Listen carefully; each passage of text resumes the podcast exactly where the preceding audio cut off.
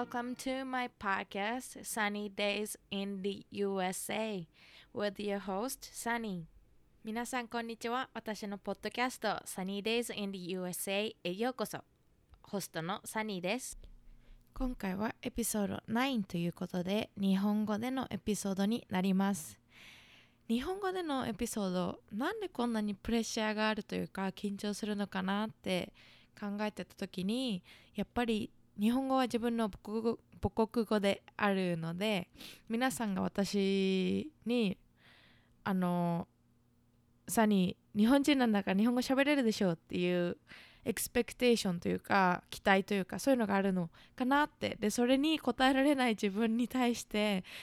残念な気持ちというかちょっとプレッシャーを感じてしまうのかなって思います。エピソード8の英語でのエピソードだったんですけどもその時はもう自分でも本当に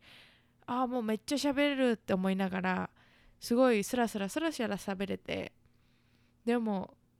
今日の日本語のエピソードはきっと使いながらのエピソードになるのかなと思います。でもそれでもしっかり話していきたいと思いますのでよければ聞いてください。前回のエピソード8では My favorite things about living in the States ということで自分が、えー、っとアメリカで住んでいて好きなところに関してシェアさせていただきました。今回は日本で住んでいて好きなところを日本語でシェアしたいなと思っています。といっても日本にまあ普通に育って住んでいて17の時にアメリカに来てまあ1年アメリカに住んで1回帰って1年住んででまたアメリカの大学に来たんですけどもなので、えっと、1996年に生まれてから、えー、2013年までは17年間ずっと日本にいてでその後に1年間日本を出て2015年に2014年の終わりかなに帰ったので、まあ、まあ日本人です。本当にちゃんとした純日本人なんですけども。なので住んでてえ、ー、とまあ高校生とか若かったんですけども日本に住んでいて好きだったところを思い出してみてちょっとえっ、ー、と上げてみようと思います。と1番目はルールや規則をみんなが守るというこということです。例えば列お店の列だったり電車待ちの列だったりとかそういうのみんなすごくちゃんとに守ってると思うんです。なので列はちゃんと一列に並ぶとか例えば通学班の通学路の歩いてる時も一列に並んで歩きなさいって言われたらみんな列から出ないようにみんなで歩いたりとか例えば信号待ちの時に交通ルールを守るというのはもう本当に当たり前だと思うんですね。で思うのは日本の当たり前の基準がとても高いと思います。だからみんながあのこれ当たり前でしょって思ってやっていることが外国では割とそうでもなかったりするんです。なので私は日本であこれはやっぱり素敵だなって思うのはそういう規則をみんながしっかり守れること。確かに守れないってなるとちょっと浮いてしまうのかなとは思うんですけども結構えっ、ー、とみんながみんな守れると思うしそういうことは小さい頃から学校だったりとかお家でだったり学ぶのでそれはとても素敵なところだなと思います。で2番目は制服です。日本は割と、えー、中学校高校は制服が多いと思います。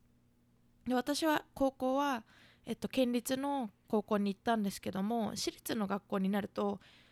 私服が多いのかなと思います。私のお兄ちゃんが行ってた私立の学校は確か高校は私服だったのかな。だから結構自由だったと思うんですけども当時はあこの制服本当に嫌だって毎日着てたと思うんですね。やっぱり私のその県立の学校の制服すごいダサくて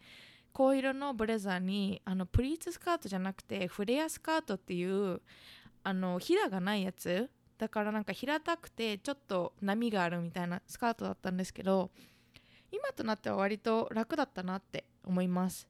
でアメリカはやっぱみんな私服を着るのであんまり制服の学校ってないんですね。私立だったりとかあの女子校とか男子校とかにならないと制服はあんまりないんです。でやっぱり気づくのが制服があるとその私服を着なくていいので自分のセンスのなさだったりとか例えば貧困の差だったりとかがあまり現れないなと思います。なので高校の時は本当に嫌だった制服も今となれば毎日のその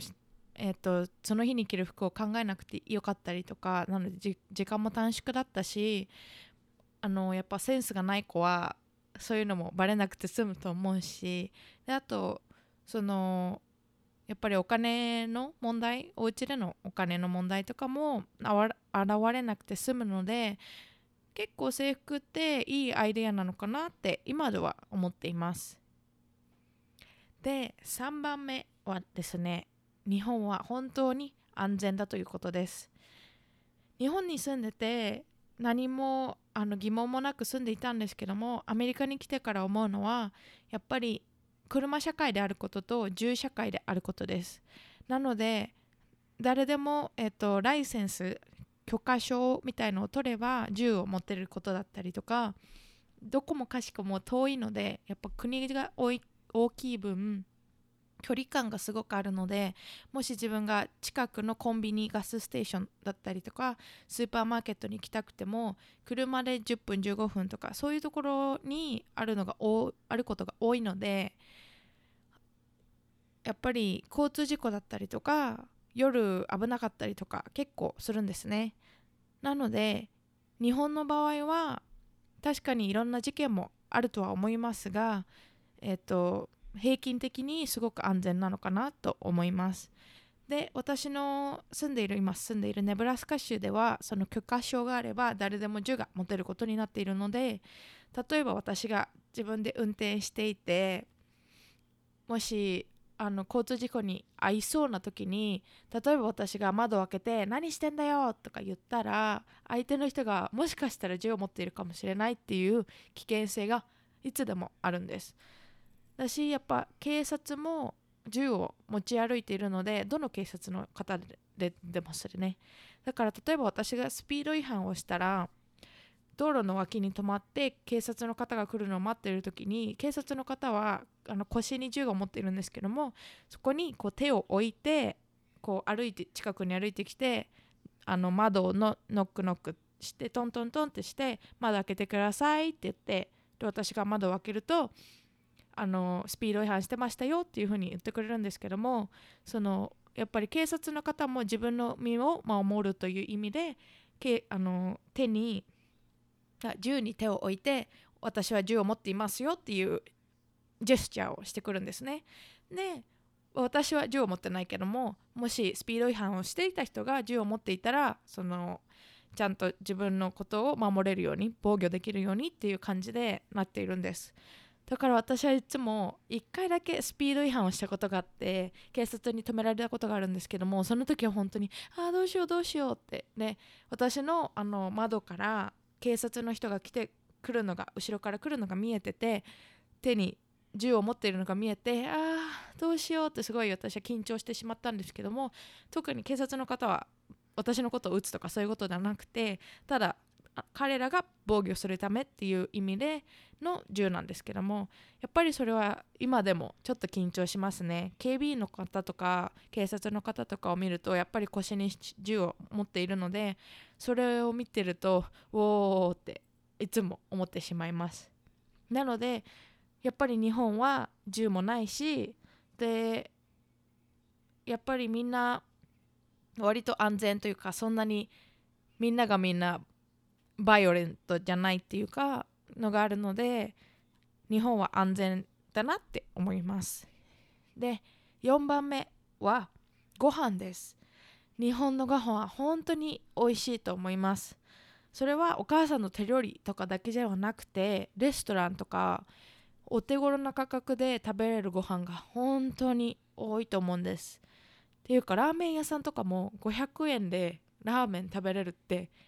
神じゃないですか。で今オマハネブラスカにラーメン屋さんが何個かできたんですけども一番美味しいラーメン屋さんでで豚骨ラーメンを頼むとでサイズは結構同じなんですけども豚骨ラーメンが13ドルぐらいだから1500円ぐらいするのかな日本円だと。で本当に美味しいし日本の味に近いんですけども1500円週に1回食べてたら結構あの積もるじゃないですか。でも日本に帰ったら500円とか700円ぐらいであのラーメン1杯食べれるししかもなんかトッピングとかも超乗ってるしで餃子とか頼んでそれでも1000円で収まってしまうという日本のコスパの良さ。サイゼリアは高校の時の私のたまりはあったんですけどサイゼリアもなんだっけたらこのスパゲッティとか300円400円とかそんぐらいで食べれるしドリンクバーとか200円ぐらいでまあ高校生とか大学生とかあんまりお金がない人たちには本当にありがたい場所なのかなと思います。でレストランも日本に行った時は気づかなかったんですけどもやっぱりイタリア料理とかフレンチ料理とか結構いろんな料理を日本風にアレンジしたレッスンが多いですよね。でそれも全て美味しくってでアメリカのレストランって高いし美味しくないしっていうのが結構よくあって日本のご飯で声と私の下にはうんちょっとなっていう感じがあるかなと思います。だから私の友達日本人の友達も夏にお家に帰る子たちはみんなやっぱご飯おいしいって言ってインスタとかに上げてるのを見てああいいなって毎回思っています。であと日本のご飯のいいところは健康面も結構考えられているし彩りがすごく素敵だなと思うんです。日本人はやっぱり色彩がすごく豊かなのかわからないんですけども彩りとかあの盛り付けとかすごく気にするじゃないですか。でそういうところは本当に日本の繊細な素敵なところだなと思います。でナンバー5ですね。5番目は交通機関のことです。交通機関電車やバス。あと何かな？新幹線とか？はすごくやっぱり時間通りに来るし本当に便利だと思います。でバスとかもすごい安いし。でみんな運転とかしなくてもどこにでも行けちゃうし時間通りだしあ本当に素敵ですね。で私の住んでるネブラスカは田舎なのでバスがあるんですけどもいやちょっと危ないかなっていう感じですね。交通機関をにを利用しているアメリカ人の方々は割と貧困層の方が多いのでバスの中とかもちょっとあの何かをされるとかそういうわけではないんですけどもみんなお洋服がちょっとボロボロだったりとかホームレスの方だったりとか安い分えっと、貧困層の方がの利用者の方が多いので少し危なかったりします。で多分ニューヨークとかカリフォルニアとかそういう大きな街に行けば行くほど交通機関は割としっかりしているとは思うんですけどもアメリカの、えっと、中部とかの方に行く方は気をつけた方がいいと思います。で日本はやっぱり交通機関が本当にいいところです。でやっぱ観光の方もみんな言ってると思うんですけども一つだけ思ったこの前日本に帰って思ったのは電車のあの図がすごい難しくて何線が何線に行ってどこで乗り換えるとかめっちゃ難しいですねあれ。なんすごい高校生の時よくあれでどこでも行けてたなって思うぐらいいや難しく難しくなったなというか難しいんだなってすごい思いました。だから観光客の人は結構大変なんじゃないかなって思います。で6番目は日本人の方は気配りができるということです。日本人のよくある空気を読むということ。外国の方や例えばアメリカに住んでる私のような人には少し難しいコンセプトだと思うんですね。空気が読む空気を読むっていうのはどういうことなんだっていうふうによく聞かれるんですけども。でもみんなやっぱりその場を読むというかそのみんなの顔を伺ってこれは言っちゃいけないなとかこれを聞いちゃいけないなとかこういうふうに動いたらいいだろうなっていうのが察せる能力っていうのは日本人はすごく高いと思うんですね。でそれが何がいいかっていうとやっぱりとても便利というか何かがあった時に1から10まで説明しなくてもなんとなく分かり合えるのがすごくいいところではあると思います。でも外国の方やに外国の方々や留学生の方にとったら多分面倒くさい風習というか習慣だとは思うんですけども日本人同士からしたらやっぱり時間がはしょれるというかあんまり説明しなくても分かってもらえるみたいなところが楽なのかなとは思います。なので日本人と喋ってるとやっぱりあこれは楽だなっていうふうに思うことがよくあるのでやっぱりそこは日本の好きなところです。であと周りの気遣いができるところもすごく素敵だと思います。例えば飲み会の場とかですね先輩や後輩何でもいいんですけども飲み会の場で誰かの飲み物がなくなってたら次の飲み物を頼んであげるとかそういうところの気配りはいつでもみんながすごくできるのでそういうところはああ気が気が利くなとかこまめだなっていう風に素敵だなっていつも思います。で7番目最後になりますが日本の四季4つの、えーと、季節が本当に本当に素敵だと思うんです。私の好きな季節は春と秋なんですけどもやっぱり桜を見て知ってるのを見てなんというか新年になったなというか新学期になったなっていう思いがあったり秋の紅葉を見てああ綺麗だなって思うことがあったりそういうなんかセンチメンタルな気持ちがすごく素敵だなっていつも思います。なので、え、やっぱり日本の四季は恋しいですね。えっとネブラスカも四季はあるんですけども春と秋が極端に長あ短くて1週間ちょいぐらいで春が終わり1週間ちょいぐらいで秋が終わるっていう夏と冬がとても長いのででやっぱり日本人の方で観光に行くと桜の花見だったりとか紅葉巡りとかそういうのがよくあるじゃないですか。で京都の、えーと、秋に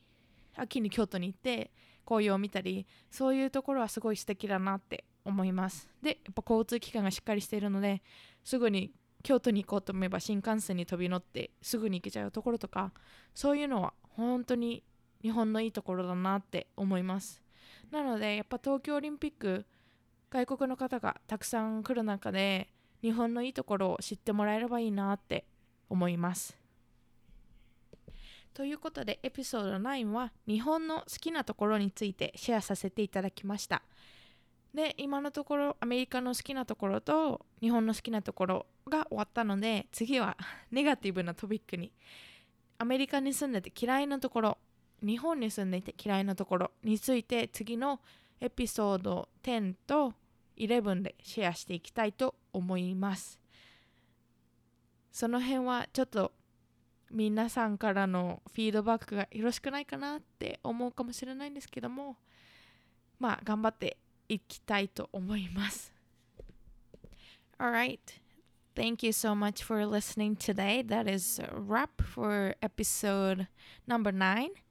Thank you so, so, so much for listening. As always, please remember to smile, love, and respect others. Bye.